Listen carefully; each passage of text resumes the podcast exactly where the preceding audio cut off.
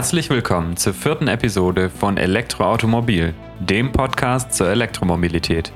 Neben mir sitzt Markus Zacher und neben mir Valentin Bus.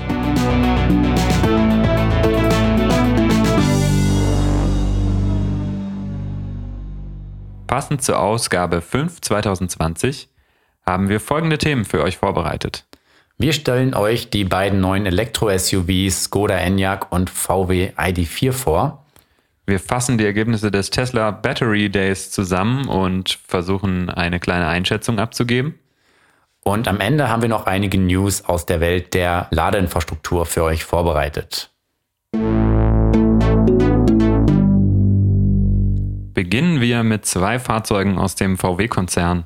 Und zwar sind das der VW ID4 und der Skoda Enyaq.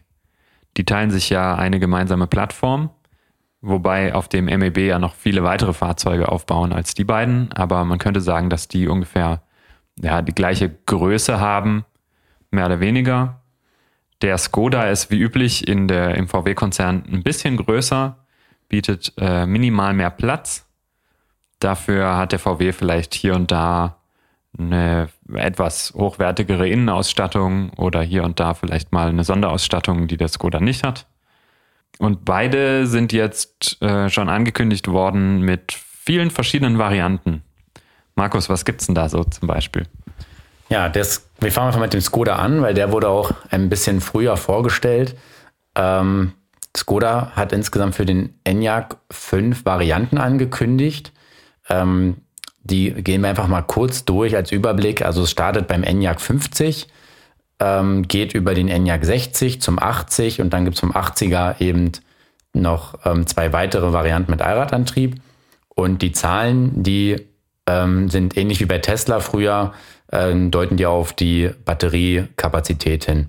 Und ähm, die sind ein bisschen gerundet. Also beim Enyaq sind effektiv ähm, Enyaq 50 sind 55 Kilowattstunden verbaut. Aber und brutto, ne? Also. Genau, das ist brutto. Also, ähm, und nutzbar sind dann eben 52. Mhm. Und daran, die 50 orientiert sich dann auch eher an diesem nutzbaren Wert. Mhm. Beim 60er ist eben eine 62 Kilowattstunden Batterie verbaut. Da sind dann 58 Kilowattstunden ungefähr nutzbar. Und mhm. beim 80er Modell ist eben die 82 Kilowattstunden Batterie drin und da sind dann 77 Kilowattstunden nutzbar. Das ist dann sozusagen auch die Batteriegröße, ja, die größte oder die größte Batteriegröße, die es jetzt bei, beim MEB aktuell gibt, beziehungsweise mhm. die bei diesem Radstand ähm, eben maximal reinpasst und die es beispielsweise auch beim ID3 gibt. Mhm. Also tatsächlich teilen sich der VW ID3, der ja mehr so Golfgröße hat, also deutlich kompakter ist, ähm, mit dem Skoda Enyaq und dann auch mit dem VW ID4 den gleichen Radstand und deswegen passen dann auch die gleichen Batterien sozusagen rein. Mhm. Jetzt ist der Sprung vom 50er zum 60er ja ziemlich klein. Also in der nutzbaren Kapazität sind das nur ungefähr ja, nicht mal sieben Kilowattstunden Unterschied. Ähm, dafür unterscheidet sich dann die Leistung deutlich. Oder zumindest das äh, verfügbare Drehmoment und, und die, der Sprintwert von 0 auf 100. Mhm. Ähm, aber sonst ähm, ja, man, man hat hier bei, v, also bei Skoda ist man ein bisschen anderen Weg gegangen als beim ID4, werden wir gleich mhm. sehen, wenn wir den durchgehen. Im Prinzip hat jede Variante, die, der, die es vom Skoda Enyaq gibt, immer mehr Leistung, mhm. je nachdem auch etwas höheres Drehmoment und auch mehr Reichweite. Also der 50er zum 60er zum 80er ist immer ein Sprung bei Drehmoment, Leistung und Reichweite. Mhm. Der 60er und der 80er haben dasselbe Drehmoment von maximal 310 Newtonmeter. Das ist halt das Maximum, was die E-Maschine, die es an der Hinterachse gibt, auch ähm, einen Drehmoment zur Verfügung stellen kann. Hm. Ähm, das ist sozusagen das Limit von dieser E-Maschine, die eingesetzt wird. Und diese drei Modelle haben erstmal alle Heckantrieb.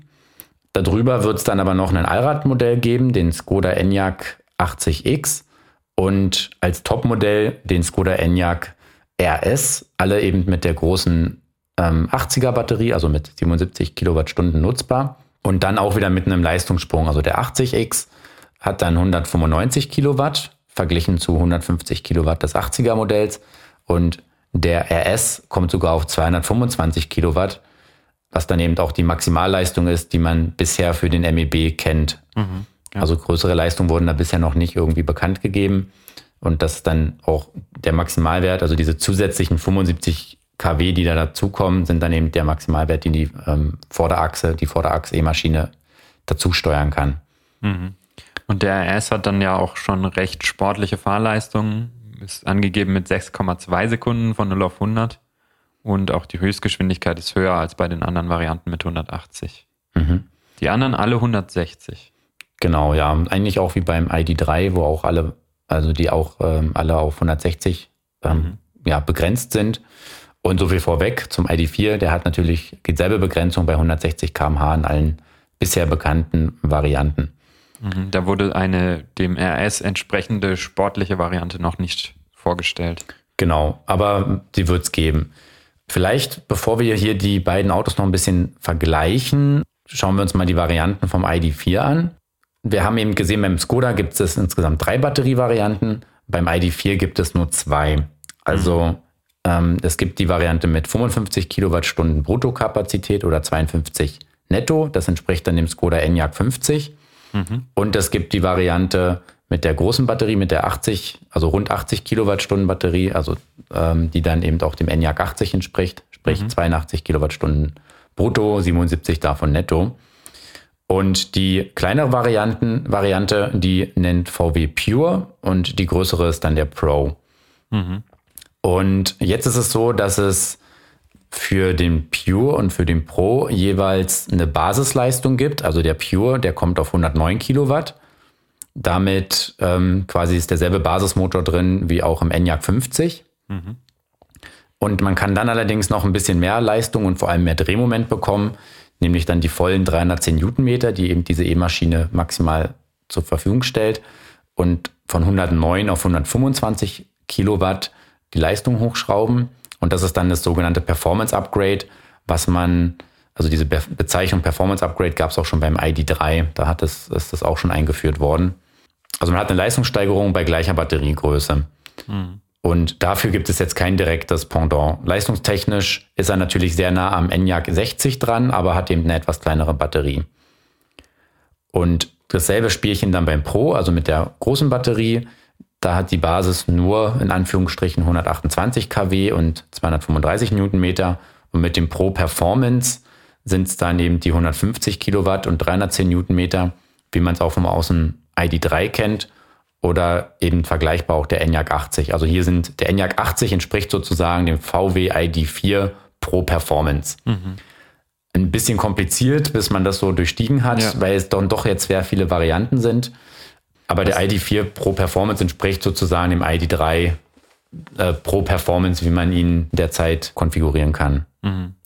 Schon wieder irgendwie gefühlt unnötig kompliziert oder auch äh, klassischer deutscher Automobilbau, so viele Varianten.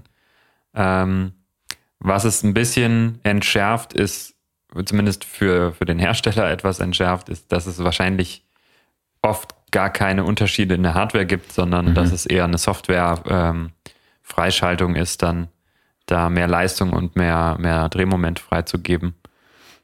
Ja, und genau. Also davon gehe ich auch aus, dass da eigentlich dieselbe Technik verbaut ist. Ähm, dass man deswegen auch ein bisschen mit diesen kleinen Leistungsunterschieden und Drehmomentsprüngen eben spielt, mhm. ähm, eben so eine Pseudo-Varianz dann ja, zu generieren. Mhm. Oder eben die Kunden dann eben zu diesen Performance-Upgrades zu, zu führen. Ähm, vielleicht noch kurz zum ID4. Also alle sind bei, auch bei 160 km/h gedrosselt oder werden abgeregelt. Ähm, es gibt, wie gesagt, offiziell noch nicht äh, eine Bestätigung für das Allradmodell, aber davon darf man ganz stark ausgehen, auch weil es eben für die USA ist es schon direkt angekündigt. Also da wird der ID4 Pro Performance ist da sozusagen, ja, wird wahrscheinlich sogar das Basismodell sein in den USA. Mhm. Und ähm, im Konfigurator auf der amerikanischen Seite, da steht dann schon, dass bald das Allradmodell folgt. Und da darf man sich, denke ich, dann am RS, am Enyaq, Skoda Enyaq RS ähm, orientieren, der dann eben diese 225 Kilowatt hat und mit Allradantrieb eben ausgestattet ist. Ähm, ja, und die große Batterie. Ja. Und da kann man eben schon mal spekulieren, wie der, wie der ID4 dann vielleicht heißt. Er könnte dann zum Beispiel ID4 GTX heißen. Dieses Kürzel GTX, das geistert immer mal wieder so durch die Branche, mhm. aber ist von, von VW noch nicht offiziell bestätigt worden. Aber es wäre immer so, also GTI ist ja auch klassischerweise so das Gegenpart zum RS-Modell beim, bei, bei Skoda. Ja, GTE ist ja leider schon vergeben an die Genau. Plug-in-Hybride, b- zumindest bis jetzt. Also beim Audi gab es ja auch eine Kehrtwende. E-tron hießen da ja früher auch die Plug-ins. Vielleicht wird das auch so umgemodelt. Also da müssen wir mal abwarten. Wie gesagt, offiziell ist es nicht. Und vielleicht noch ein Detail am Rande. Wir sagen natürlich in Deutschland immer sehr gerne alles Skoda, aber wenn man sich die Präsentation anschaut, dann weiß man, also die, die Vorstellung vom Enyaq, ähm, dass es eigentlich Skoda heißt. Über dem S ist ja dieses kleine umgedrehte Dach und das ähm, bedeutet, dass es ein Sch ist. Also es ist ein, ein, ein Skoda, wenn man das korrekt aussprechen will. Man möge uns jetzt schon verzeihen, dass wir wahrscheinlich weiterhin Skoda sagen. Das ist einfach die Macht der Gewohnheit. Genau. Ja, vielleicht die beiden Modelle mal ein bisschen im Vergleich. Also sie sind wirklich eben an sich sehr ähnlich. Ähm, den Skoda Enyaq 50 und den 80er kann man eben mit den beiden ID4-Modellen jeweils vergleichen. Also mit, das ist so ungefähr die Spannbreite. Ja. Ähm, Was vielleicht noch wichtig ist, so an, an technischen Daten sind die, die Ladeleistungen. Ne? Also da ist es ja so, dass die kleine Variante jeweils, also beim ID4 der Pure, beim ENIAC der 50er, RC nur mit äh, einem Zweiphasenlader ausgestattet ist und 7,2 kW Ladeleistung bringt. Das ist ein bisschen schade ähm, und definitiv schon mal ein Grund, die größere Variante zu nehmen, wenn man öfter AC lädt. Und die Gleichstromladung, die DC-Ladung, ist bei der kleinen Variante auch begrenzt ähm, auf 100 kW und beim Skoda ist da im Gegensatz zum VW das aber auch aufpreispflichtig, ne? Genau, also da hat sich Skoda auch einen, ja, einen lustigen Gag einfallen lassen, um irgendwie noch ein bisschen mehr Geld zu verdienen. Sie begrenzen die, die, Ladeleistung, die, die Gleichstromladeleistung auf 50 Kilowatt. Das ist natürlich für so ein Auto heutzutage irgendwo ein bisschen, ein bisschen wenig ähm, und lassen sich dann eben das Upgrade auf 100 kW bezahlen. Das ist, dieses Upgrade ist allerdings auch over the air möglich. Also man kann auch nachträglich, wenn man es nicht sofort bei der Bestellung angeklickt hat, sich dieses Upgrade sozusagen buchen. Das ist halt eine reine Softwarefunktion. Die Hardware für 100 Kilowatt ist sozusagen vorhanden. Und das ist halt beim, beispielsweise beim VW serienmäßig, dass man dann auch die kleine Batterie mit 100 Kilowatt laden kann. Ja. Ähm, bei VW muss man an der Stelle noch ergänzen, dass der Zwei-Phasen-Lader für den Pure noch nicht offiziell bestätigt wurde. Allerdings gehen wir sehr stark davon aus, weil er sich eben die Technik auch mit dem Enyaq 50 teilt und weil auch die Basismodelle bei VW, also auch wie beim der ID3, der wird das Basismodell auch nur den Zwei-Phasen-Lader erhalten. Und im Konfigurator vom ID4 sieht man auch schon, dass Ladezeiten für den Zweiphasenlader angegeben werden. Allerdings dadurch, dass aktuell nur der ID4 Pro Performance konfiguriert wird, ist das halt ausgegraut, sage ich Ah, mal. okay. Ja, aber es ist, diese Zeile ist sozusagen schon vorhanden. Also man darf da ganz stark von ausgehen. Ähm, deswegen haben wir es auch in der Ausgabe so mit reingenommen, dass eben ein Zweiphasenlader im ID4 Pure serienmäßig ist und dass es auch kein Upgrade auf den Dreiphasenlader geben wird. Aber den Dreiphasenlader gibt es dann beim ID4 Pro beziehungsweise beim Skoda Enyaq schon ab dem 60er. Genau. Nicht erst ab dem 80er. Genau. Ab Ja. dem 80er gibt es dann eine höhere DC-Ladeleistung nochmal von 125 kW. Genau, da hat man die nochmal ein bisschen gesteigert. Ja, aber auch erstmal serienmäßig wird auch der 80er nur mit 50 Kilowatt Ladeleistung ausgeliefert. Man muss eben immer dieses Upgrade zahlen auf die vollen 100 bzw. 125 kW. Bei den Allradmodellen ist es dafür inklusive. Ja, voraussichtlich. Also Okay. da gibt's noch keine offiziellen Daten zu. Ähm, das konnte auch äh, Skoda noch nicht bestätigen. Also da ist es noch nicht ganz genau sicher. Die sind auch noch ein bisschen, also die Allradmodelle sind noch ein bisschen ungewiss. Äh, da gibt's auch noch keine konkreten Preise zu, weil die eben auch erst ja, nächstes Jahr ausgeliefert werden, voraussichtlich im Herbst. Ähm, eventuell aber noch dieses Jahr, zumindest, dass der Skoda Enyaq 80X, also die Allradvariante, dann bestellbar ist. Hm. Genau. Vielleicht noch auch zu den Karosserieunterschieden. Also die Autos sind sehr, sehr ähnlich. Ja. Ähm, sie haben größentechnisch sind sie, gehen sie ein bisschen auseinander. Es sind effektiv 65 Millimeter, ähm, also 6,5 Zentimeter, die der Enyaq größer ist. Er hat ein bisschen größeren Kofferraum mit 585 Litern zu 543. mhm. im ID4. Und ähm, ja, wenn man sich die Designs anschaut, was würde man denken, wer hat den besseren CW-Wert? Der ID4 ist ja eher etwas runder, wirkt so ein bisschen, ich, ja, optisch würde ich sagen, stromlinienförmiger. Der Enyaq ist ja relativ ja, kantig. schon sehr kastig. Ja. ja. Also hätte man eigentlich schon gedacht, dass der ID4 den besseren CW-Wert hat. Aber, Aber tatsächlich ist es, sonst hätten wir die Frage nicht gestellt, ist es nicht so. Ja, der Enyaq hat 0,27 und der ID4 hat 0,28.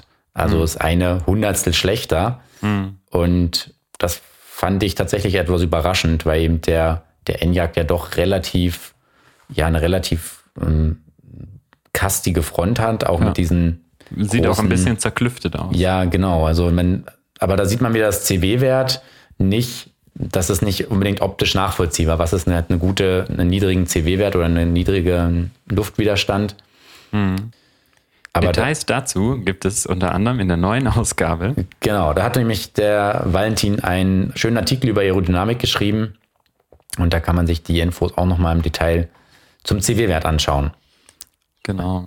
Jetzt ist es natürlich so, dass der CW-Wert alleine ja auch noch nicht sagt, wie viel das Auto verbraucht. Und es scheint so zu sein, dass der ID4 trotz des minimal schlechteren CW-Werts doch minimal weniger verbraucht.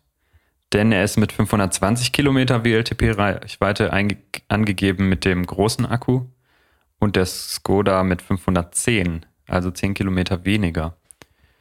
Das fand ich jetzt etwas überraschend, beziehungsweise ich hätte das auf den Luftwiderstand geschoben, mhm. aber wenn das nicht der Grund ist. Gut, der, der Skoda, oh, jetzt habe ich mal Skoda gesagt. Mhm. Vorbildlich. Vorbildlich der ist eventuell etwas, also er ist etwas größer und auch etwas schwerer. Mhm. Und wobei auch das ja beim Elektroauto bekanntlich nicht ganz so schwer ins Gesicht, Gewicht fällt. Ja. Wobei, nee, ich, ich habe es gerade nochmal überprüft. Also die Gewichte sind auch sehr, sehr ähnlich. Also das ist ein marginaler Unterschied. Daran lässt sich es auch nicht festmachen. Ja, tatsächlich ist es ein bisschen verwunderlich, wobei vielleicht kommt auch beim ENIAC auch nochmal ein Update zu den WLTP-Reichweiten. Das kann auch sein. Ähm, Verbrauchswerte gibt es aktuell nur vom ID4 Pro Performance. Mhm. Ähm, da auch einfach mal zur Info, die Spannbreite liegt aktuell bei 17,2 Kilowattstunden bis 18,8. Also je nach Ausstattung variiert ja dann auch der Verbrauch, ob ich eine Wärmepumpe drin habe oder nicht, ob ich breite Reifen habe oder schmale Reifen, ob ich eben viele Aus viel Ausstattung drin hat, was das Fahrzeuggewicht nach oben treibt oder ja. nicht. Und das liegt dann in dem Bereich. Und eben WLTP-Verbräuche sind immer inklusive der Ladeverluste. Hm. Somit ist es ein ja, plausibler Wert. Sonst äh, mhm. äh, ohne Ladeverluste wäre es vielleicht ein bisschen viel, aber mit mhm. Ladeverlusten bewegt sich das durchaus im äh, Rahmen der Konkurrenz. Und äh, wie wir ja auch schon äh, überprüfen konnten, äh, schaffen viele Fahrzeuge auch im Realbetrieb, zum Beispiel auf der äh, Elektroautomobil-Normrunde diesen, diesen WLTP-Verbrauch durchaus mhm. auch mit genau. Ladeverlusten. Mhm. Genau, ja, das konnten wir schon häufiger sehen bei sparsamer Fahrt. Ja, was vielleicht noch ganz wichtig ist, welche Modelle gibt es denn jetzt überhaupt und wie kommen die und was kosten die? Mhm. Also der Skoda, der startet jetzt erstmal mit dem 60er und 80er. Das sind also die, die als erstes ausgeliefert werden. Ähm, und laut dem Konfigurator, der heißt bei äh, Skoda jetzt Visualizer, ähm, der ist auch ein bisschen anders aufgebaut, ist alles mehr so in Paketen organisiert und nicht mehr so in einzelnen Extra-Optionen. Mhm. Kann man sich auf jeden Fall mal durchklicken. Ähm, Gibt es den 60er und 80er eben ab Mitte nächsten Jahres, dass er ausgeliefert wird ähm, und startet, ich nenne jetzt alle Preise mit 19% Mehrwertsteuer, weil das sind die, die dann auch wieder anfallen werden für nächstes Jahr. Ja startet bei 38.850 Euro im 60er und bei rund 44.000 Euro beim 80er. Mhm. Ähm, alles bei allen Varianten kann eben noch der Umweltbonus mit dann 9.570 Euro abgezogen werden. Und das Einstiegsmodell vom Enyaq, der 50er, der voraussichtlich ab Mitte nächsten Jahres aber erst bestellt werden kann, der ähm, wird bei unter 34.000 Euro starten, genau bei 33.800.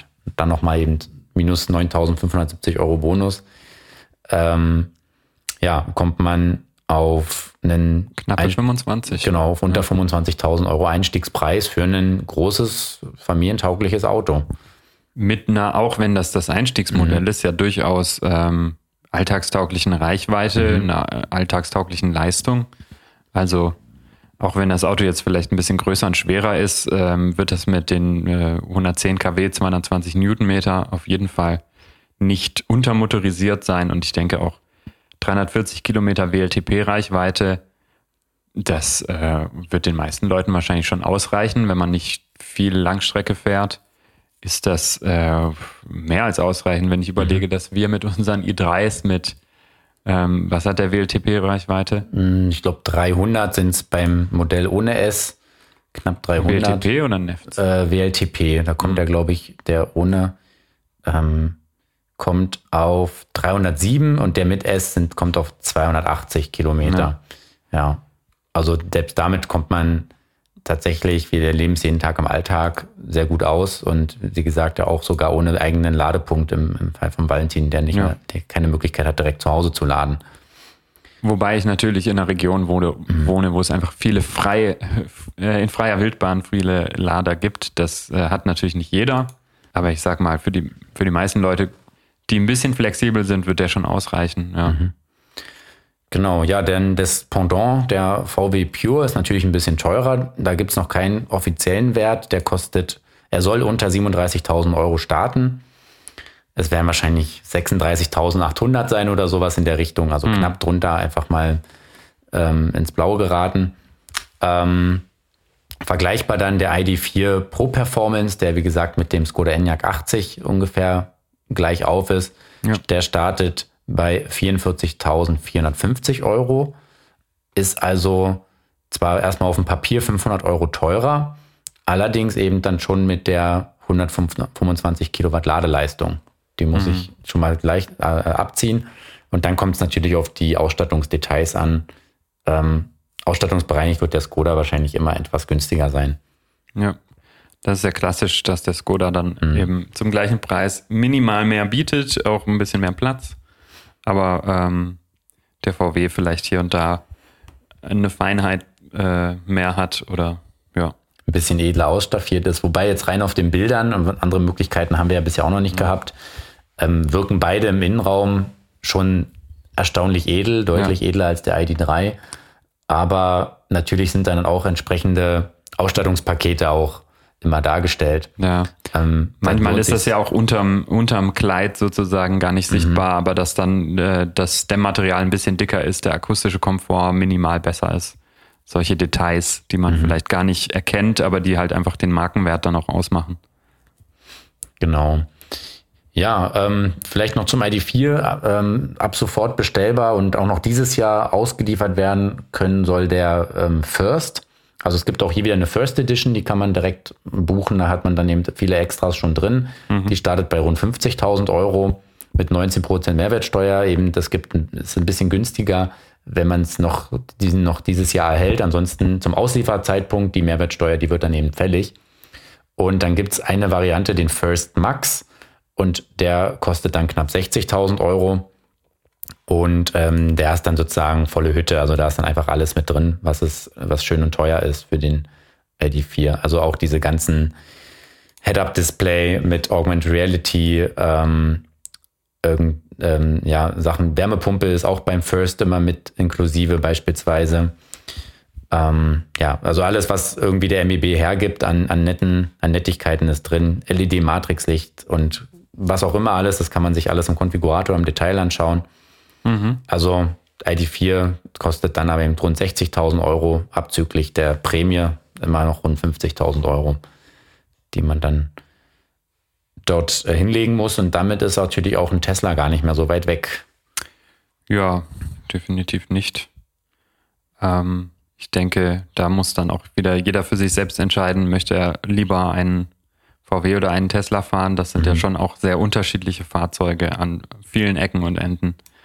Ähm, ich wurde neulich auch von einem Tesla-Fahrer gefragt äh, zum, zum i3. Ja, also es war ein Model 3-Fahrer und er meinte, ja, warum der und nicht dieser? So nach dem Motto, wer ist denn so blöd und kauft sich fürs gleiche Geld, wo er ein Model 3 mhm. haben könnte, ein i3. Aber muss ja nicht jeder Tesla fahren. Also Gerade und das es ist ja schön, dass es Auswahl gibt. Mhm. Ne? Und natürlich ist es ja auch ein, das sind ja die Listenpreise und ähm, Fahrzeuge werden halt auch geleast und gerade so Ja. Modelle wie der i3 und da kann halt Tesla leider gar nicht mithalten, was die Leasingraten angeht. Das stimmt, ja. Also jeder, der sich da ein bisschen mit auseinandergesetzt hat oder auch eine Möglichkeit hat, einen elektrischen Dienstwagen zu fahren, der sieht das sehr schnell. Und ähm, deswegen ist da natürlich, da würde, würde ich auch erwarten, dass gerade der VW-Konzern deutlich attraktivere Leasingraten anbietet, nachher gerade für Firmenkunden. Und Deutschland ist halt auch ein großer Firmenkundenmarkt Ja, als definitiv. Tesla. Sprich, das wird auch da viele Fahrer, die vielleicht jetzt einen Dienst ähm, Tiguan oder einen Dienst Skoda Kodiaq oder sowas fahren, die dann vielleicht zu diesen Modellen wechseln werden. Ja. Vielleicht noch ein, ein Detail noch äh, zur Reichweite vom ID4 Pro Performance. Ähm, ich habe mir mal noch den US-Wert, den EPA-Wert rausgesucht. Ähm, der ist damit 402 Kilometern angegeben. Und bekanntermaßen sind ja die EPA-Werte immer relativ genau ähm, für einen Alltagsnutzer. Ja, das heißt, also die sind schon recht streng im Genau. in Anführungsstrichen, also realistisch. Das heißt, man kann so mit wirklich realistischen 400 Kilometern rechnen. Und wenn man eben sehr sparsam fährt, dann halte ich auch die 500 Kilometer für machbar. Ja. Zumindest jetzt bei sommerlichen Temperaturen. Aber ähm, mit der großen Batterie wird man, denke ich, auf der Autobahn mit einer normalen Geschwindigkeit die 400 Kilometer auch dann locker schaffen. Ja, definitiv. Davon gehe ich auch raus. Genau. Ja, also auf jeden Fall zwei Modelle, die eine große Bandbreite abdecken an Reichweite und Leistung, auch an, an Preisen. Also wie immer, es geht zwar relativ niedrig los, aber man kann auch die Preise nach, beliebig nach oben streuen lassen. Wir haben jetzt noch nicht die Preise von den Allradmodellen drin, also da geht auch noch was nach oben. Ja. Ähm, aber allein diese, alle Varianten, die wir jetzt eben ähm, benannt hatten, haben, haben eben auch Heckantrieb, lässt eigentlich keine Wünsche großartig übrig. Also man hat viel Platz, die Ladeleistungen gehen in Ordnung.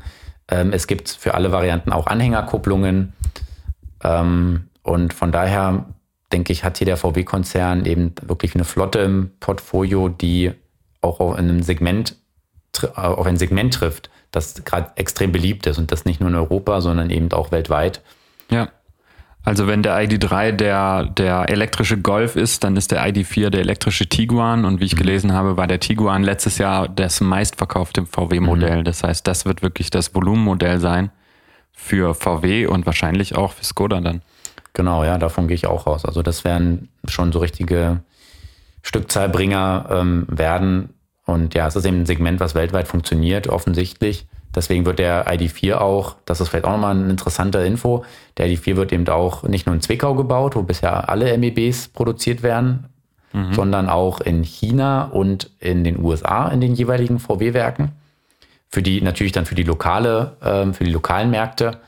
Und der Skoda wird auch als einziger nicht Euro, äh, als einziger europäischer MEB-Vertreter in, im Stammwerk in Mlada Boleslav in Tschechien gebaut und eben auch nicht in Zwickau. Das heißt, da hat man schon auch Vertrauen in die Tschechen, dass die den MEB da entsprechend auf die Beine stellen können und produzieren können. Ähm, ja, also da haben die einen Zuschlag dafür bekommen. Ja. Vielleicht zum Abschluss kurz ähm, von den vielen Varianten, über die wir jetzt gesprochen haben. Was wäre deine? Welchen von den vielen würdest du? Ja, ich, wählen. mich würde wahrscheinlich der Enyaq 60 so im Alltag ganz gut reichen. Ähm, klar, ich glaube, wenn man die Wahl hat und mh, ein bisschen mehr bereit ist auszugeben, dann ist der 80er auf jeden Fall ein Top-Modell. Also in jeder Variante der Pro Performance, wie eben auch der Enyaq 80. Mit der Leistung reicht völlig aus. Die Reichweite ist top, Ladeleistung und würde eigentlich auch zu den Autos passen.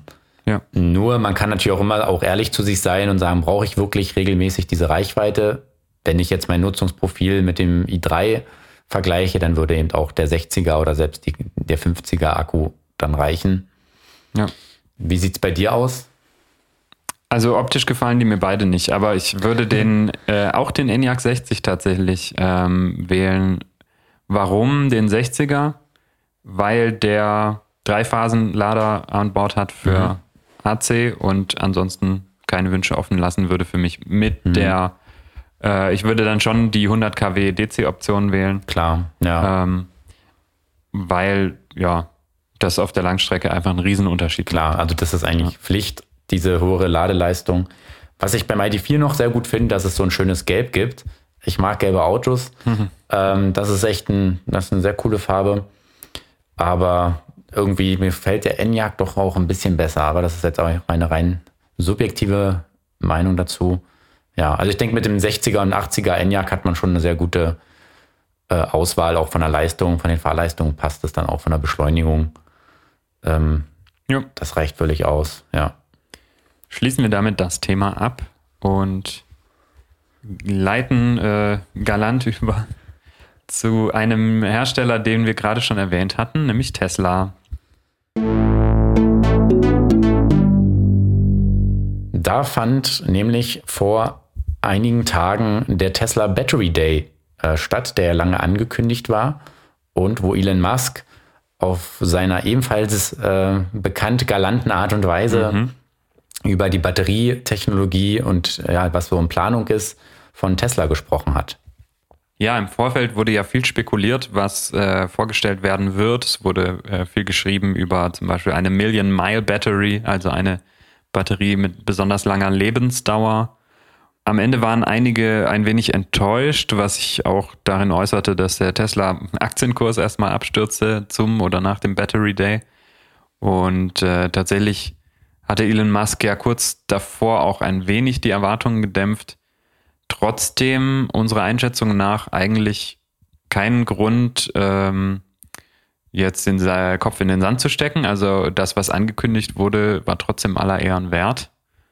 Markus, vielleicht kannst du ein bisschen genauer ausführen, ähm, welche Optimierungen Elon Musk versprochen hat auf dem Battery Day. Ja, es war eine ganze Reihe. Ähm, alles im Detail gehen wir jetzt nicht durch, aber vielleicht mal so ein paar wichtige Faktoren oder mal so grundsätzlich auch, um was es eigentlich ging. Ähm, Tesla selber ist eben ja einer bekanntermaßen einer der Pioniere in der Elektromobilität, ähm, die ja mit Panasonic äh, zusammen auch schon sehr lange dann Rundzellen fertigen in dieser ja, Gigafactory. Also Tesla hat ja diesen Begriff im Prinzip geprägt. Mhm. Und es geht eben Tesla darum, ähm, zukünftig viel, eine viel größere Menge von Zellen zu produzieren und das möglichst auch auf kleinem Raum im Sinne von Produktionsfläche. Mhm. Denn würde man heut, die heutigen Technologien so hoch skalieren, wie man sie in fünf oder zehn Jahren benötigt, dann würde man einfach gigantisch große Fabriken brauchen, ja. ähm, um einfach diese ähm, Zellmenge zu produzieren, diese Energiemenge, die man dann in die Zellen bringt. Das heißt, ähm, man arbeitet eben einerseits daran, natürlich die Energiedichte der Zellen zu erhöhen, also dass ich einfach viel mehr ähm, Energie pro Kilogramm oder auch dann pro Liter äh, unterbekomme in einer, in einer Zelle oder in einer Batterie. Und auf der anderen Seite aber eben auch die Produktionsanlagen dafür einfacher zu machen oder Produktionsschritte zu finden, bei denen ich mir bestimmte Anlagen ähm, sparen kann. Ja. Jetzt muss man ja so. sagen, also ähm, man muss sich nochmal vor Augen führen, von welchen Plänen man da spricht, dass Elon Musk äh, praktisch anpeilt, 20 Millionen Fahrzeuge pro Jahr zu produzieren. Das ist ungefähr zehnmal so viel wie eine Premium-Marke wie äh, jetzt BMW oder Daimler aktuell produzieren. Das äh, sind echte Hausnummern. Mhm. Von VW habe ich jetzt gerade nicht im Kopf, wie viele das sind. Ja, das ist aber auch das so müsste auch so in der Größenordnung mhm. sein. Das heißt, ja. Tesla peilt wirklich an, der größte Automobilhersteller der Welt zu werden, auch stückzahlmäßig. Oder zumindest in diesem Ensemble mitzuspielen, ja. in Größenordnungen wie Toyota oder auch äh, General Motors im Prinzip. Das heißt, äh, das sind ambitionierte Pläne und ähm, man macht sich rechtzeitig Gedanken darüber, was das bedeutet und wie man äh, sich dafür aufstellen muss. Genau, und da hat natürlich Tesla eben auch ähm, nicht nur Pkw im, im Sinn, sondern auch Stationäranlagen, ähm, ja, alles, wo man irgendwo Energiespeicher braucht oder eben dann auch Fahrzeuge wie den Tesla Semi, also diesen, diesen, ähm, diese Zugmaschine, den Truck. Und ja, ähm, das sind eben alles so die Punkte, die da in diese strategischen Entwicklungen mit reinspielen. Und vielleicht die konkreten Ergebnisse. Also die wichtigste ist sicherlich, dass es ein neues Zellformat geben wird. Mhm. Tesla setzte bekanntlich auf Rundzellen und eigentlich auch als einziger großer E-Auto-Hersteller auf Rundzellen, also der heute auch schon produziert. Ähm, begonnen hat es ja mit der 18650er Zelle. Das ist ja die klassische ähm, Lithium-Ionen-Zelle, die man in jedem Laptop und auch in Powerbanks und so heute noch findet. Genau, das ist eigentlich, das spricht ja erstmal nur, ist ja nur das Zellformat. Ähm, 18, also die vorderen zwei Ziffern stehen für äh, den Durchmesser und die hinteren oder die, ja, die hinteren beiden Ziffern für die Höhe und die Null hinten kann man sich sparen. Das hat auch äh, Elon Musk so gesagt, dass eigentlich ihm niemand erklären konnte, warum jetzt hinten bei 18650 diese Null steht. Deswegen hat Tesla die auch rausgestrichen. Also es ist eigentlich eine 1865er Zelle Mhm. oder 1865. 1865er. Ja. Genau. Die zweite Generation war dann die 2170er, also 21 Millimeter Durchmesser und 70 Millimeter hoch, also ein bisschen dicker, ein bisschen höher. Und jetzt die neue, da ist der Sprung sehr deutlich. Sie hat 46 Millimeter Durchmesser, also mehr als doppelt so hoher großer Durchmesser wie die 2170er und 80 Millimeter höher, also nochmal einen Zentimeter höher. So, und jetzt habe ich eine Idee. Ich, äh, lieber Elon Musk, die 0 bei 18650 ist eigentlich nur ein Kreis. Das steht nur dafür, dass sie rund ist. Das könnte auch sein, ne? so, damit wäre das geklärt. Das können wir ihm mal twittern, was er, was er dazu sagt. Ähm, ist, glaube ich, der beste Kanal, ihn zu kontaktieren. Wahrscheinlich.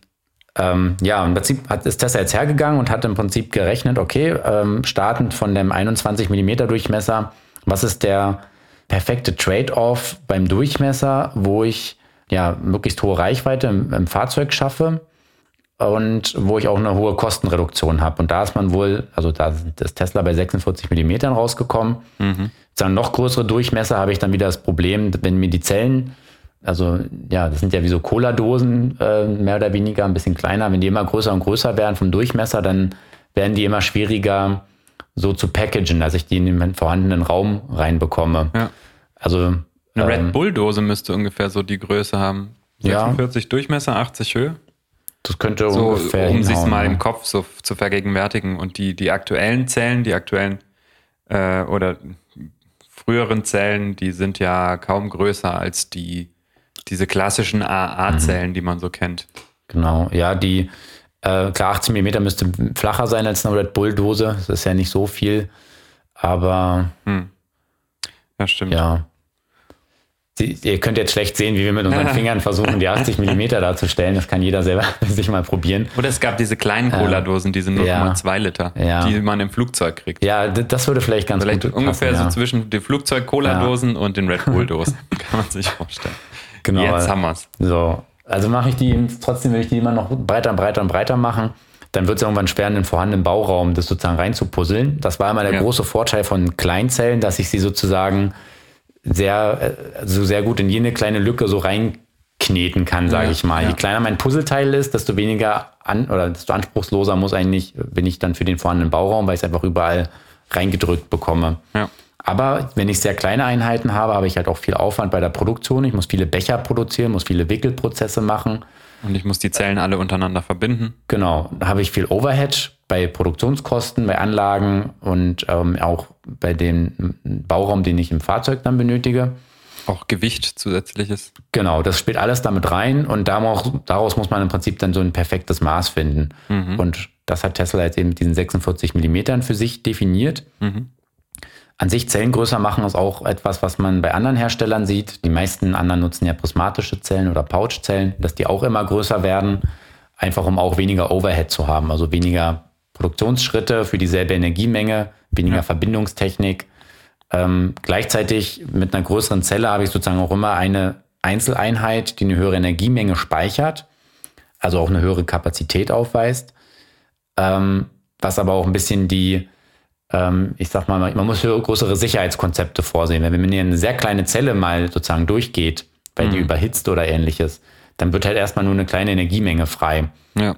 Das heißt, die, auch die Energiemenge, die frei wird, die andere Zellen anstecken kann, ist relativ gering. Habe ich einen sehr großen Zellkörper, wo viel Energie drin gespeichert ist und der geht mir durch, dann muss ich schauen, dass ich damit mit dieser deutlich größeren Energiemenge klarkomme und das abfange. Sprich, Ja. ich brauche wieder mehr Sicherheitsmaßnahmen in der Batterie und das sind alles auch so Faktoren, die eben bei so einer Auswahl ähm, mit reinspielen. Ähm, eigentlich für mich persönlich noch viel spektakulärer, als jetzt, dass eine größere Zelle definiert wurde, weil das ist eigentlich ein logischer Trend, ähm, war eigentlich ein zweiter Punkt und zwar, dass ich die, dass sich Tesla zukünftig die Zelltabs äh, sparen will, also sozusagen die Zellfahnen oder Zellableiter. Hat er in der Zelle eine Anode und eine Kathode. Anode ist der Minuspol, Kathode der Pluspol. Und ähm, die einzelnen Elektroden, also ist ja sozusagen ein Zellwickel, die sind dann an den Enden jeweils, sozusagen Plus und Minus, an so einem Fähnchen rangeschweißt. Ja. Und dieses Fähnchen kontaktiert dann sozusagen den Plus- und Minuspol, den ich von außen an der Zelle sehe. Ja. Bei der Rundzelle ist es einmal oben der Deckel, ist sozusagen der Pluspol und das Gehäuse ist der Minuspol.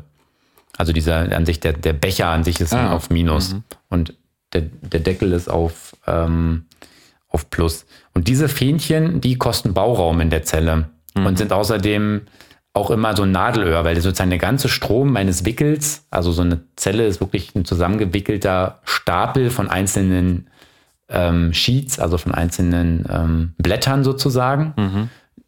Also man kann sich das wirklich vorstellen, wie ich nehme mehrere Blätter, lege die übereinander, wickel die zusammen und am Ende muss ich ähm, diese Lasche zusammenführen und zu einer Zellfahne verbinden. Mhm. Ähm, wir werden in den Show Notes mal eine Stelle vom Video von diesem Battery Day einfügen. Da kann man sich das angucken, wie so eine Zelle hergestellt wird, eine Rundzelle. Das ist eine sehr schöne Anima kurze Animation.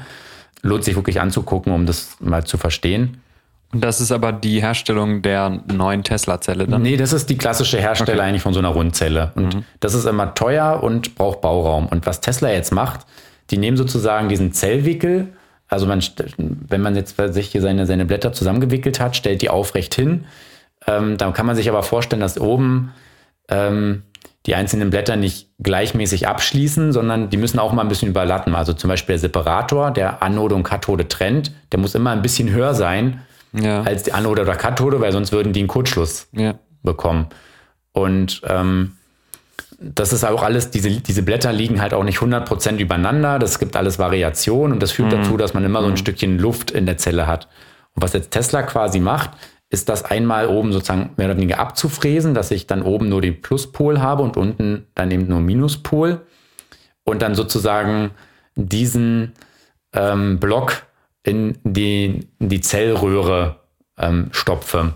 Okay. Das heißt, der Bauraum, der mir sonst immer durch diese Zellableiter, diese Zellfähnchen flöten geht, den nutze ich jetzt einfach mit Aktivmaterial, also wirklich Material, was mir Energie speichert. Mhm. Und das ist diese, ist so diese Tabless Cell. Und das sorgt eigentlich dafür, dass diese ganzen Blätter da drin auch komplett eine saubere Parallelschaltung bieten. Das heißt, der Innenwiderstand der Zellen wird deutlich geringer.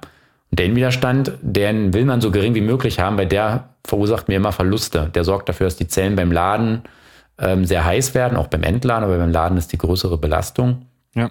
Und ähm, dass ich sie eben auch sehr stark kühlen muss und dass eben oft dann die Zellen auch in eine thermische Begrenzung kommen. Also wenn sie zu heiß werden, muss ich die Leistung runterfahren mhm. beim Auto. Und weniger Verluste heißt natürlich auch wieder mehr Reichweite. Wenn ich weniger ähm, Verluste habe, die ich einfach nur in Wärme umwandle und dann übers Kühlsystem abtransportiere. Ja. Beziehungsweise vor allem auch einen geringeren Verbrauch. Das heißt, genau. nicht nur mehr Reichweite, sondern auch mehr Reichweite durch geringeren Verbrauch, genau. durch bessere Ausnutzung der gespeicherten Energie in der Zelle. Und das ist ja immer die bessere Variante, Reichweite mhm. zu gewinnen, weil ich gewinne ja nicht nur die Reichweite, ich habe auch geringere Betriebskosten und ich habe eine höhere Reisegeschwindigkeit, mhm. weil ich ja auch in gleicher Zeit ähm, mehr Reichweite nachladen kann. Genau, ja. Und das verringert, und gleichzeitig habe ich den Effekt durch diesen super geringen Endwiderstand, den Tesla hier verspricht, kann ich auch wiederum höhere Ladeleistungen fahren, weil ich bei höheren Ladeleistungen ähm, viel später an, wieder an die thermische Begrenzung ja. komme, weil ich halt geringere ähm, Verluste habe. Also in Summe ist das schon eine sehr revolutionäre Technik. Der Produktionsprozess soll dadurch deutlich leichter werden, weil ich halt diese Fähnchen nicht mehr anschweißen muss. Mhm. Ähm, und sollte das Tesla klappen, haben sie da auf jeden Fall ein sehr revolutionäres ähm, Zelldesign ge geschaffen. Man könnte auch evolutionär sagen, aber die Auswirkungen sind eben doch ähm, wirklich nicht zu verachten. Ja.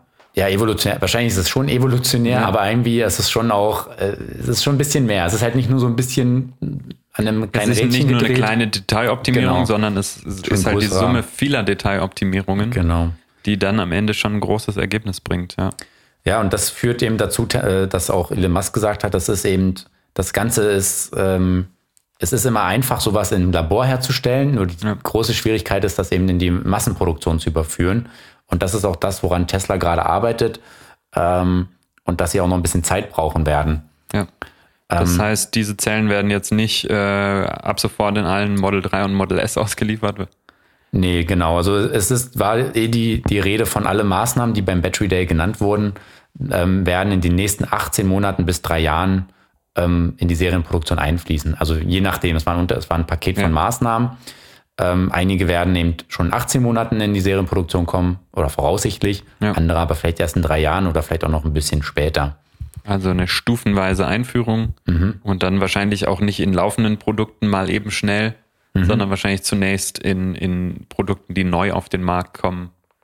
Also ja, wobei neuen Tesla, Fahrzeugen oder Facelifts dann eben. Das sicherlich, genau. Oder mein Tesla ist ja auch bekannt für schnelle Änderungen. Ich denke auch, die, die, aktuellen Modelle werden davon profitieren, sobald die Technologien da sind und sie Vorteile bringen, günstiger sind, wird Tesla die so schnell wie möglich in die Serienprodukte einfließen lassen. Mhm.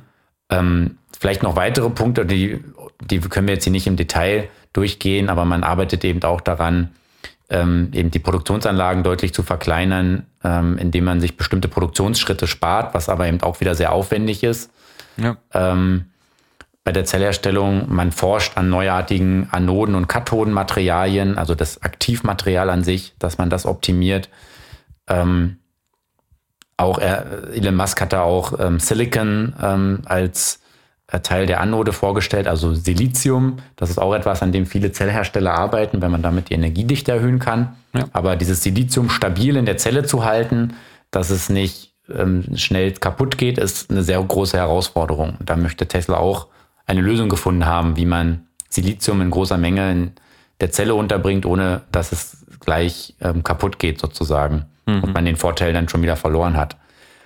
Ähm, ja, das ist so ein, so ein Bündel von Maßnahmen, die sich Tesla eben angeschaut hat, die aber im Einzelnen, ähm, also eigentlich je tiefer man abtaucht und sich das anguckt und je tiefer man sich vielleicht auch mit Batterietechnik auskennt, desto beeindruckender sind diese Vorhaben. Es ja. ist natürlich alles immer mit dem, mit der Brille, okay, schaffen Sie es wirklich, das in Serie zu bringen? Ähm, oder war das jetzt eine Vorstellung von Labormaßnahmen? Ja. Aber ja, Elon Musk hat schon so viel geschafft. Also vielleicht nicht immer in der Zeit, die er sich vornimmt, aber früher oder später halt schon. Das ist halt der Punkt. Ne? Er ähm, verspricht ja klassischerweise mehr, als er halten kann. Aber selbst wenn er nur 90 Prozent oder 80 Prozent von dem schafft, was er verspricht, reicht das immer noch, um, mhm. um sich einen weiteren Vorsprung gegenüber anderen zu äh, erarbeiten.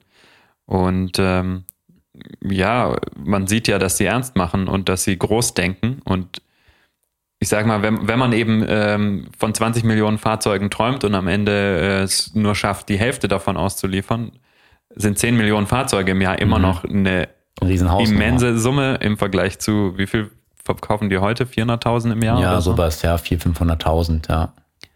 Also Dream Big, ja. klassisch amerikanisch, aber ähm, es hat die letzten Jahre funktioniert. Hm, wahrscheinlich wird es auch die nächsten Jahre funktionieren. Mhm. Ja, also vielleicht auch nochmal eins ähm, zum Thema Zellen. Ähm, mhm. Da wurden insgesamt so drei Zellchemien sozusagen vorgestellt. Da hatten wir eine Ausgabe 04 äh, des Magazins auch ein bisschen einen Ausflug Richtung kobaltfreie Zelle. Ja. Da haben wir ja auch auf den Battery Day verwiesen, der zu dem Zeitpunkt noch nicht stattgefunden hat. Ähm, Im Prinzip plant Tesla mit drei Zellchemien, was jetzt auch nicht, sich auch nicht revolutionär ist. Einmal mit einer, sie nennt es Iron-Based, also eisenbasierte Zellchemie. Das ist die klassische Lithium-Eisenphosphat-Zelle, ja. die auch heute schon in Bussen, LKWs, ähm, Stationärspeichern und auch in PKWs eingesetzt wird. Sehr robust, mhm. sehr stabil, braucht kein Kobalt, hat allerdings eine geringere Energiedichte und wird deswegen so in, in Anwendungen, wo ich hohe Leistungen oder hohe Energien brauche, auf engem Raum, ist nicht mehr attraktiv. Aber ja. eben sie ist sehr, sehr sehr robust und soll deswegen auch eben in Stationärspeichern eingesetzt werden, wo zum Beispiel Gewicht und Volumen keine Rolle spielt, mhm. aber eben Langlebigkeit oder eben in Einstiegsmodellen, zum Beispiel in China wird eben ähm, die Einstiegsmodelle des Model 3 haben dann zum Beispiel eine Lithium-Eisenphosphat-Zellchemie. Ja. Und das ist, wenn ich nicht die maximale Reichweite rausholen will, auch okay. Also ich habe dann, wenn ich sage, ich mache lieber, ich nehme die gleiche Batteriegröße, die Zell, Zelle hat etwas weniger Energie, ja. dann habe ich halt vielleicht nicht mehr 500 Kilometer, nur noch 400 Kilometer Reichweite. Reicht halt auch und dafür kann ich das Auto vielleicht trotzdem billiger darstellen. Mhm. Und sie haben es ja zumindest ein bisschen optimiert. Klassisch heißt es ja, ja, dass die, dass der Energieinhalt nur ungefähr halb so groß ist. Ähm, aber sie wollen ja, äh, sind ja schon etwas ambitionierter, als mhm. dass sie sagen, ähm, wir nehmen jetzt hier ein Model S äh, mhm. und das hat dann nur noch 50 statt 100 Kilowattstunden. Genau, nee, also da hat sich auch viel getan, weil die Hersteller von Lithium-Eisenphosphat-Zellen, das ist gerade in China eben sehr, sehr groß, ähm, die haben da auch vieles gemacht. Die zwei größten sind da BYD und CATL. Mhm. Also BYD und CATL machen sowohl die zum Eisenphosphat als auch klassische NMC-Zellen. Und ähm, die haben auch viel gemacht, um die zum Eisenphosphat-Zellen besser zu machen. Durch ja. die hohe Robustheit kann ich auch wieder mehr ausreizen. Ich brauche nicht so viele Sicherheitsmaßnahmen ähm, konstruktiver ja. Art in der Zelle oder in der Batterie. Und das macht man sich hier zunutze und das ist auch ein solider Ansatz. Für mehr Reichweite gibt es dann eben diese NMC, also Nickel, Mangan, Kobalt Zellchemie, wobei man auch da eben versucht, den Nickelanteil so hoch wie möglich zu bringen, weil das eben Energie bringt. Ähm, aber eben auch die ähm, größere Herausforderung bei der Sicherheit ja. ähm, nach sich zieht. Das muss man berücksichtigen. Das ist auch das, was alle Hersteller versuchen. Und für die Anwendungen, wo wirklich maximal Energie benötigt wird, das zeigt Tesla hier den Semi, also den, den, den Zugmaschine und den Cybertruck, also den Pickup. Die sollen ja, ja auch riesige Reichweiten bekommen, trotz Batterie, obwohl sie groß und schwer sind, ja. ähm, die Fahrzeuge. Und da wird man dann diese High-Nickel-Zellen einsetzen, die einen sehr, sehr hohen Nickelanteil haben, wo Kobalt praktisch nicht mehr drin vorkommt. Ja.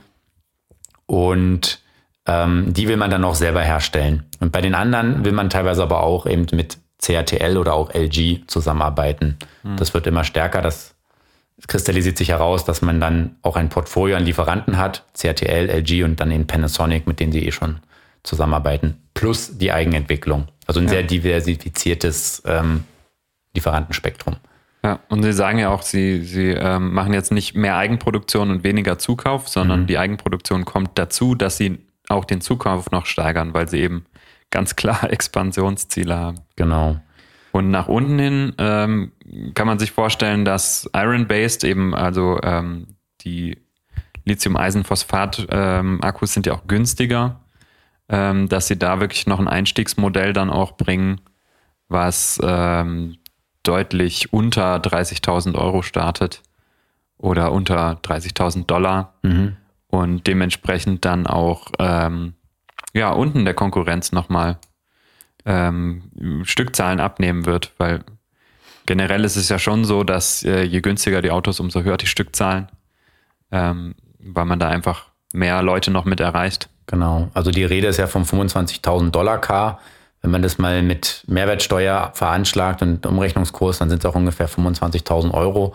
Also irgendein Konkurrent ähm, zum VW ID3 und das ist ja noch vor ähm, vor Förderung. Vor Förderung, also es wäre sogar noch darunter.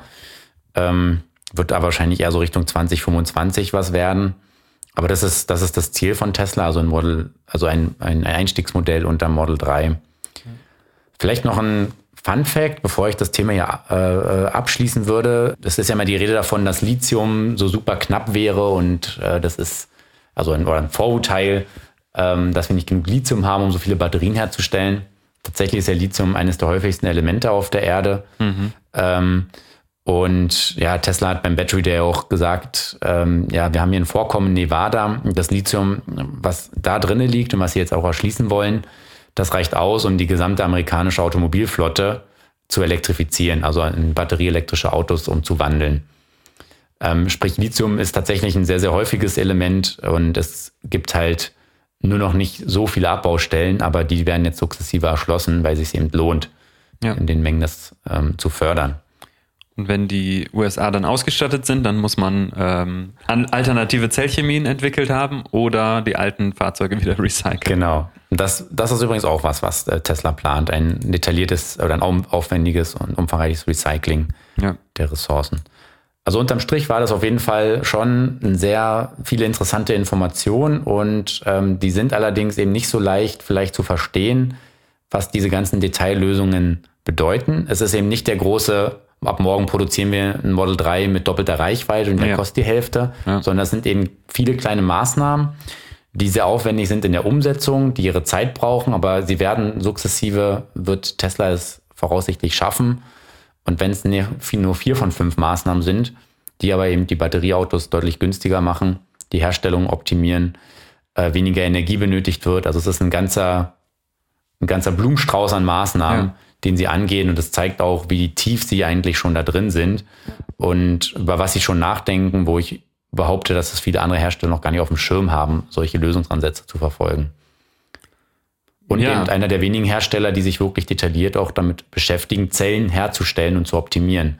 Ja, und weiterzuentwickeln, und in, weiterzuentwickeln. Mhm. in die Richtung, in der Sie sie brauchen, um sie in Ihr Fahrzeug zu integrieren. Genau. Also war, fand ich dann doch relativ spannend zu sehen und ja, wir werden es in den Shownotes verlinken, wie gesagt. Ähm, man muss, wenn man sich den kompletten Teil anschauen will, der interessant ist, eine gute Stunde einplanen. Ja.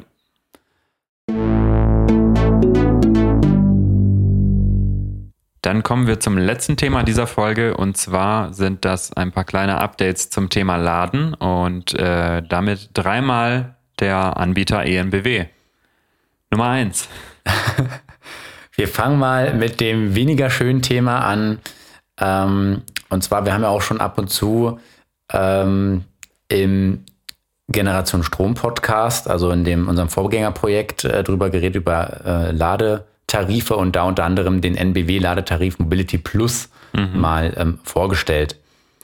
Und ähm, der Mobility Plus Tarif, der ist eigentlich sehr empfehlenswert, weil er eine Kilowattstundenbasierte Abrechnung beinhaltet, die in ganz, im ganzen Dachraum gilt, also Deutschland, Österreich und die Schweiz.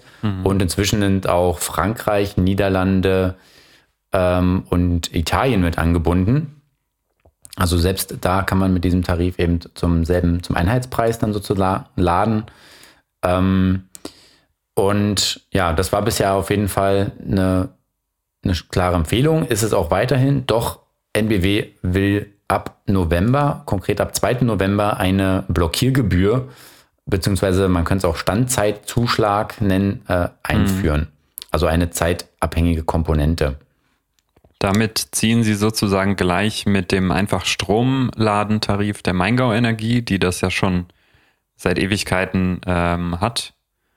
Und die Bedingungen sind, man könnte sagen, ähnlich. Also es sind auch aktuell mit der aktuellen Mehrwertsteuer 9,75 Cent pro Minute. Das heißt, wie viel sind das dann? 10 Mit sind genau 19 10. Prozent Mehrwertsteuer, Ja. 10 Cent pro Minute, genau. Und ähm, das ab der fünften Stunde, das heißt vier Stunden kann man laden. Bei Maingau ist das auch so beim Wechselstromladen, beim AC-Laden. Beim DC-Laden haben die aber schon nach Überschreiten der ersten Stunde, also ab der zweiten Stunde, diesen Aufschlag. Genau, da zahlt man eben ab der 61. Minute dann äh, diese, wir nehmen jetzt mal die 19% äh, Mehrwertsteuerwerte, weil die sind schön rund. Ja. Ähm, also ab der 61. Minute zahlt man da diese 10 Cent pro Minute. Und das hat sich jetzt NBW gespart, sondern macht, lässt, lässt es immer bei 10 Cent ab 200, ab der 241. Minute sozusagen. Also ab dem die fünfte Stunde anbricht, Ja. muss, wird das pro Minute fällig. Ein Unterschied, und das finde ich ganz fair, ist, dass es äh, auch ein Airbag gibt, nennen sie das, ein Kosten-Airbag, also ein Maximal, eine Maximalstrafgebühr. Und die liegt bei 12 Euro, jetzt mit 19% Mehrwertsteuer. Und das ist, ähm, das ist natürlich viel Geld, wenn man, wenn man da jetzt, ähm, ich sag mal, nur 10 Kilowattstunden lädt äh, für, für 3 Euro, 4 Euro und dann 12 Euro Strafe zahlen muss. Aber es ist eigentlich noch okay, wenn man das mal aus Versehen macht, dann hat man nicht plötzlich irgendwie 70 Euro auf der Rechnung. Das ähm, finde ich fair. Kann natürlich dann äh, am Ende doch dazu führen, dass Leute wieder äh, sich denken, ach, zwei Tage hier stehen für 12 Euro. Sehr günstig. Ist ja günstig, nehme ich mit. Genau. Und nebenher kann ich noch mein Auto aufladen. Ja, genau. Also das hat, den gibt's ja bei MeinGo nicht, diesen, diesen Airbag. Ja. Ähm, da zahlt man halt dann gnadenlos pro Minute das dann durch. Ähm, ja, das wurde auch sehr kontrovers ähm, natürlich diskutiert. Ist das mhm. jetzt eine gute Entwicklung oder eine schlechte Entwicklung? Ist das irgendwie, wie kann man das sehen? Ähm, es war irgendwo ein bisschen klar, wer sich Ladesäulen, öffentliche Ladesäulen anschaut, dass das früher oder später kommt, weil es kommt eben doch häufig vor, dass Autos ähm, deutlich länger an der Ladesäule stehen, als sie müssen. Und jetzt reden wir nicht nur davon, jemand, der abends nach Hause kommt, vielleicht um, um neun das Auto mal ansteckt und dann erst morgens um acht wieder wegfährt, sondern dass teilweise ja von morgens bis abends ähm, dasselbe Auto stand, manchmal sogar tageweise. Oder dass Leute die Ladesäule wirklich zum mehr oder weniger zum Parken missbraucht ja. haben. Man hat eigentlich nur fünf Prozent, die man nachladen muss.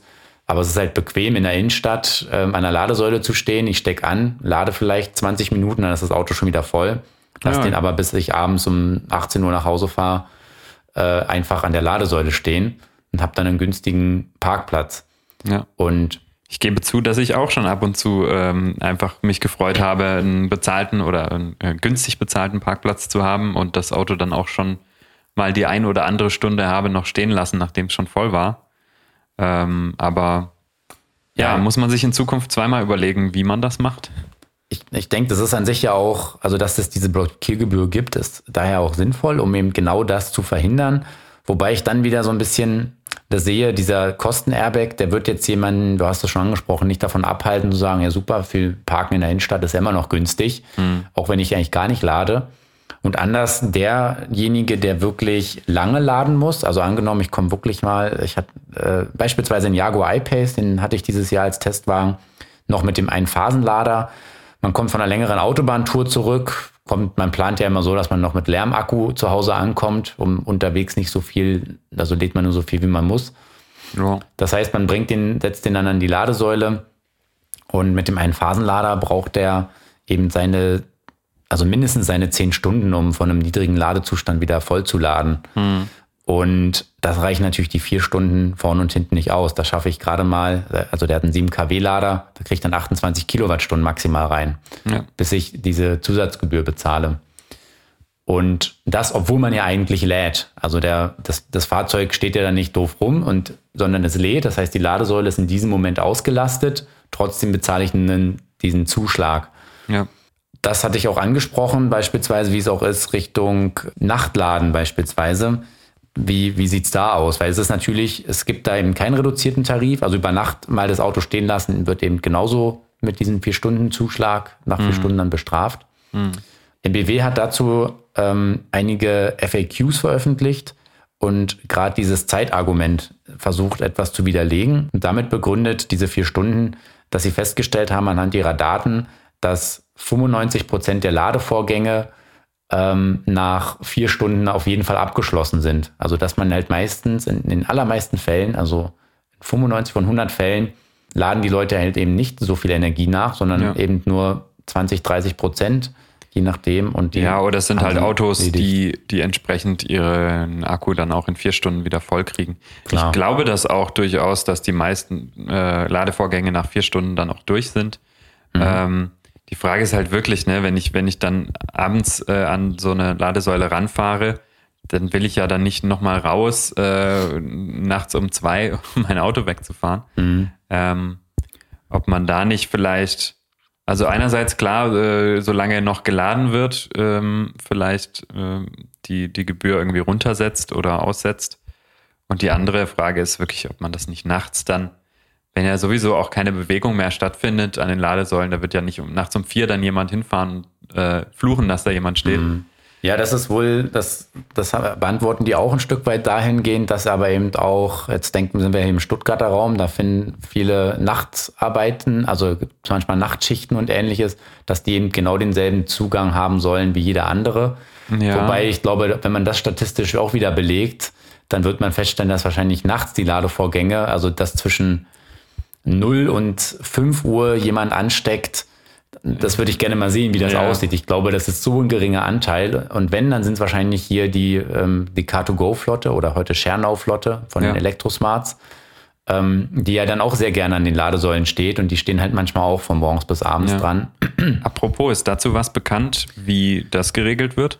Also auf die Frage, die habe ich bei Twitter gestellt an NBW und da wurde auch eine Antwort zugeschrieben, dass man da eine Regelung zu gefunden hat mhm. und man hofft, dass die bald Wirkung zeigt. Wie genau die aussieht, weiß ich nicht. Ich vermute, sie wird auch über einen finanziellen Anreiz gehen, also dass sie dann oder einen finanziellen Malus-Effekt, dass dann ja. eben ähm, der Betreiber Schernau dann auch höhere Gebühren zahlen muss, wenn sie ihre Autos nicht da an den Ladesäulen mhm. ähm, wegbekommen. Ja, interessant. Bisher hatte man ja dann Freiminuten bekommen, wenn man das Auto zum Laden dranhängt. Vielleicht kriegt man in mhm. Zukunft Freiminuten, wenn man es wieder abholt von der Station. Genau, dass die bewegt werden, da wegkommen, auf jeden Fall.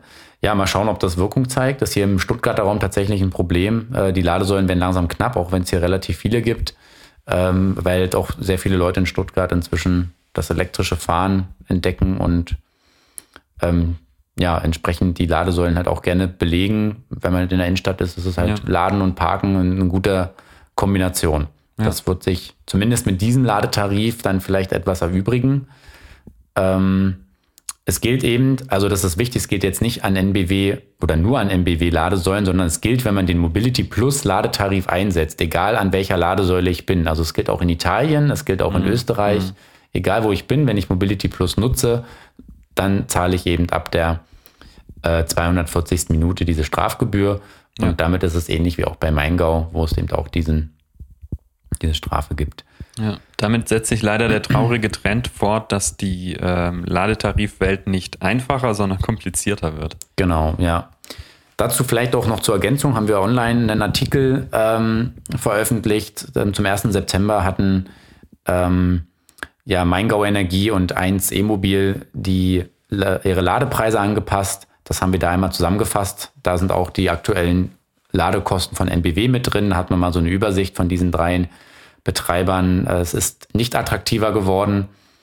Ähm, der Trend setzt sich dahin weiter fort und es wird tatsächlich immer schwieriger, ähm, wenn man nicht Zugriff auf einen persönlichen Ladepunkt hat, mhm. ähm, zu attraktiven Konditionen zu laden, die das E-Autofahren halt auch irgendwo ja finanziell zumindest tragfähig machen. Ja. Ja, ähm, mal gucken, wie sich das weiterentwickelt. Also es, es war ein klarer Schritt. Es war zu erwarten. Vielleicht lässt, wird die Disziplin auch besser, der Nutzer dadurch, muss man beobachten. Und ich denke, da werden auch andere Anbieter folgen. 1 E-Mobil hat es auch schon angekündigt, dass sie das in Erwägung ziehen. Mhm. Ähm, ja, warten wir es mal ab. Kommen wir zu Thema Nummer zwei. Ja, das ist was Erfreulicheres. Und zwar wurde an der Autobahnraststätte Werratal Süd, ähm, das ist ganz grob in der Nähe von Eisenach, ähm, eine erste Tankstelle mit Ladesäulen unter einem gleichen oder unter einheitlichen Dach ähm, ja, eingeweiht. Das heißt, man hat im Prinzip wirklich eine, eine Raststätte mit einer Tankstelle, in der man ranfährt. Rechts hat Esso verkauft unter dem Dach seine Kraftstoffe und links mhm. verkauft die NBW ihren Ladestrom an den High-Power-Chargern. Mhm. Und da wurden insgesamt sechs CCS-Ladepunkte eingerichtet mit jeweils 300 Kilowatt Leistung. Und dann gibt es auch noch einen zusätzlichen Triple-Charger, der sich dann direkt an dem Rasthaus befindet. Also nur einige Meter von dem Dach, Tankstellendach dann entfernt, mhm. ähm, wo man dann eben auch mit Typ 2 und Chademo noch laden kann mhm. zusätzlich.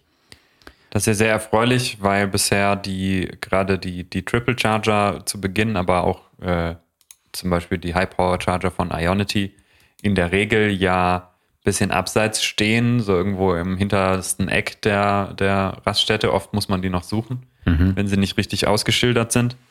Und äh, beziehungsweise wenn man etwas Erfahrung hat, dann weiß man, man muss nicht lange suchen, sondern man fährt an die, wirklich an die Ecke. hinterletzte Ecke.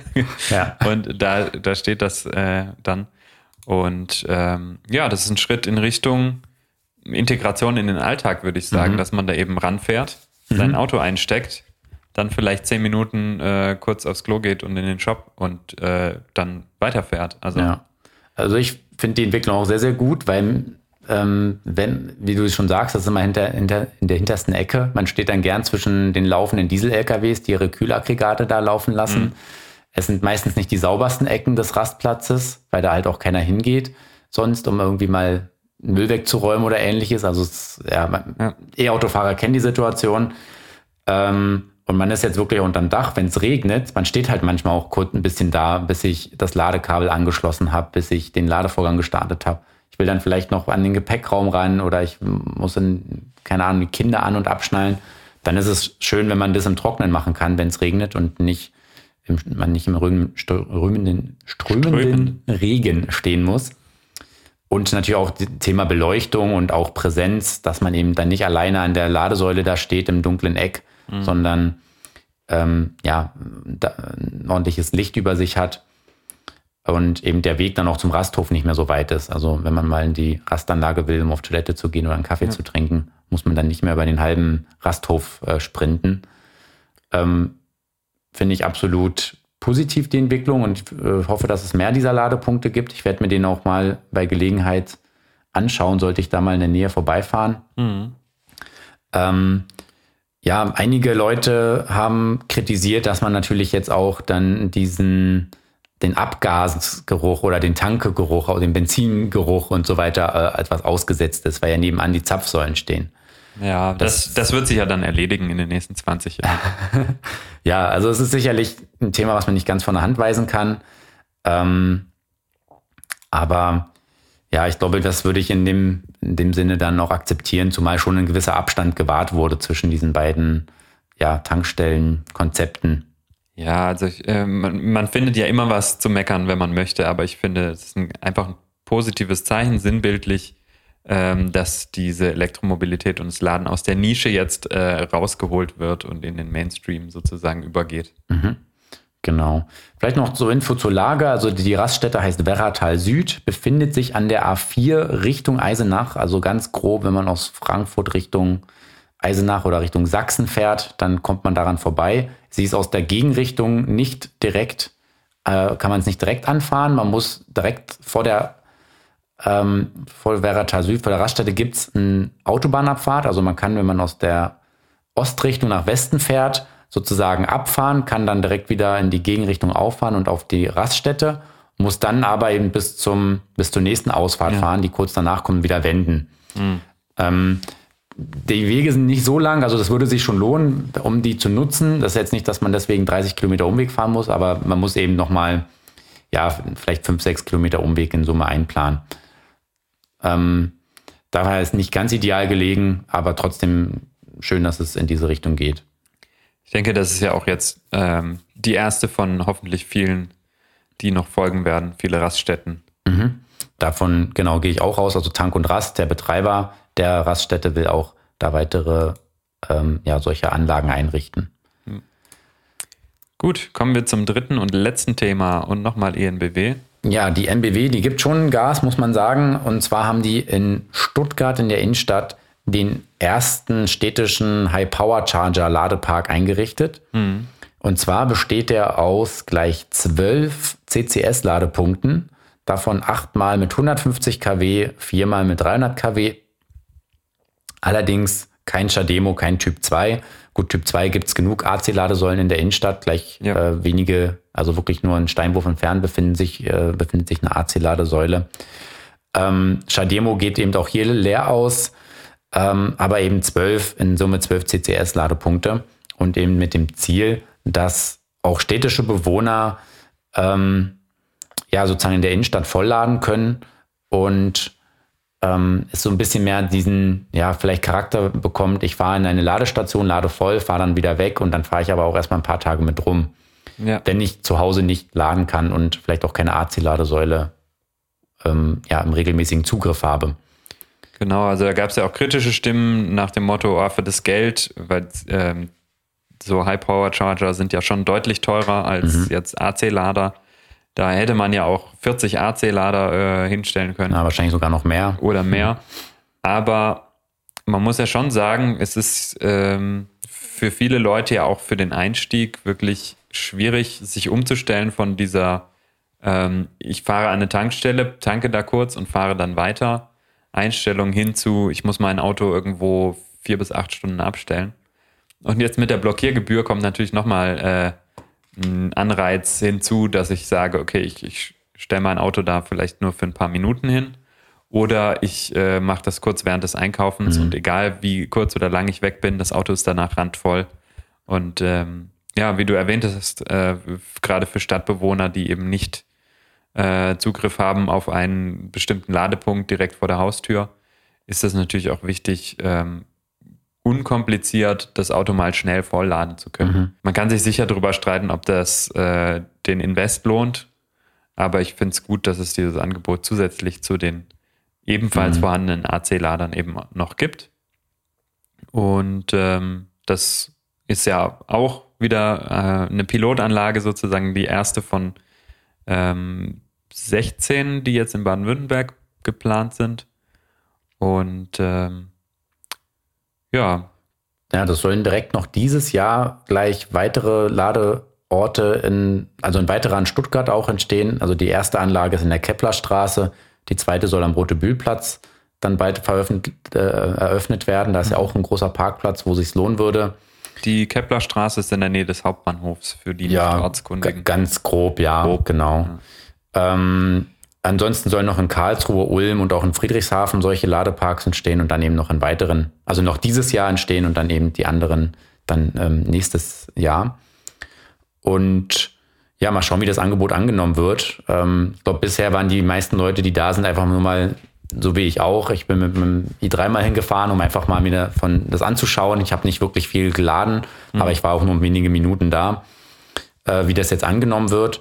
Aber ich hatte schon erwähnt, dass jetzt eben auch in Stuttgart die AC-Ladesäulen langsam knapp werden. Also wer da regelmäßig Zugriff drauf hat, der darf sich dann nicht mehr drauf verlassen. Gerade eben im Wettbewerb, auch mit Tschernau. Ja. Ähm, und dann ist eigentlich beruhigend, wenn ich in die Innenstadt fahre, das Auto da eine Stunde hinstelle, um es zu laden und in der Zeit eben meinen Alltagsgeschäfte erledige, die ich eh so oder so machen muss. Genau. Und beide Stuttgarter Standorte sind ja schon sehr zentral und ich nehme an, dass die anderen Standorte in Baden-Württemberg auch so gewählt mhm. sein werden, dass das in Innenstadtlage oder in zentraler Lage ist.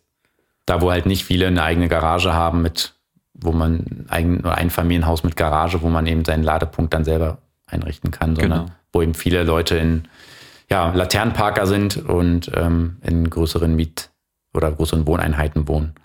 Und eben auch da, wo man mal schnell äh, in einer halben oder dreiviertel Stunde äh, einen das Einkauf erledigt oder ähm, ja, genau, shoppen geht oder wie auch immer. Und ja. dann eben ähm, zu Fuß auch wieder zum Auto zurückkommt und nicht nochmal irgendwie in die Bahn steigen muss mhm. oder einen längeren Fußmarsch von der Ladestation im Industriegebiet oder so ja. äh, in die, ins Stadtzentrum hat. Also ich denke, die Ladepunkte sind da schon sehr sinnvoll ausgewählt. Also von daher, die MBW, ähm, die gibt wirklich Gas. Sie haben schon angedeutet, es gibt noch ein weiteres Projekt, was, über das wir wahrscheinlich auch bald berichten können, hier im Stuttgarter Raum. Ähm, also es, es wird anscheinend einen DC-Ladepark an der Autobahn auch geben, ein reiner äh, DC-Ladepark, anscheinend auch mit Überdachungen oder ähnlichem. Wir werden uns das auch anschauen. Ähm, sprich, die die gehen da schon wirklich voran in vielen Richtungen, mhm. ähm, die Ladeinfrastruktur auszubauen. Gut, dass sie jetzt die Blockiergebühr eingeführt haben, das wird man akzeptieren müssen, wird sich danach richten, weil es immer noch an einer der fairsten Ladetarife nachher trotzdem ist, gerade der Vielladertarif. Ja. Ähm, und es scheint mir auch wirklich da nicht darum zu gehen, abzukassieren. Auch mhm. wegen des Kostenairbags würde ich wirklich sagen, da geht es tatsächlich eher darum, äh, die Nutzbarkeit, also die, die ähm, dass die Säulen eben nicht zugeparkt werden, mhm. ähm, ja, den Durchsatz zu erhöhen und sozusagen mehr Leuten die Möglichkeit zu geben, zu laden. Genau, also das äh, sehe ich auch so. Also von daher sind wir mal gespannt, wie das aussieht, aber es wäre natürlich auch schön, wenn wir mal wieder eine Nachricht dazu hätten, dass wir sagen können, okay, das Laden wird günstiger aus irgendwelchen Gründen. Oder einfacher, aber, man oder hat einfacher, einen Preis. Ja, genau, irgendwo so, dass wir eben gar nicht mehr in jeder Folge oder in jeder Ausgabe des Magazins ähm, darüber berichten müssen, weil es nicht mehr berichtenswert ist, weil es ja. einfach so, so einfach und transparent ist. So, und das war's wieder mit Elektroautomobil, dem Podcast. Das war unsere vierte Episode. Das passende Magazin zu unserer Podcast-Episode ist die Ausgabe 05 2020 ab 1.10 am Kiosk erhältlich oder im Zeitschriftenhandel oder natürlich auch im Supermarkt und eben auch als E-Paper, als App, die Elektroautomobil-App für Apple und Android. Da könnt ihr die gesamte Ausgabe eben in digitaler Form euch anschauen. Feedback und Fragen zur Sendung könnt ihr uns gerne an leserbrief.elektroautomobil.com schicken. Vielen Dank fürs Zuhören und bis zum nächsten Mal. Euer Markus und euer Valentin.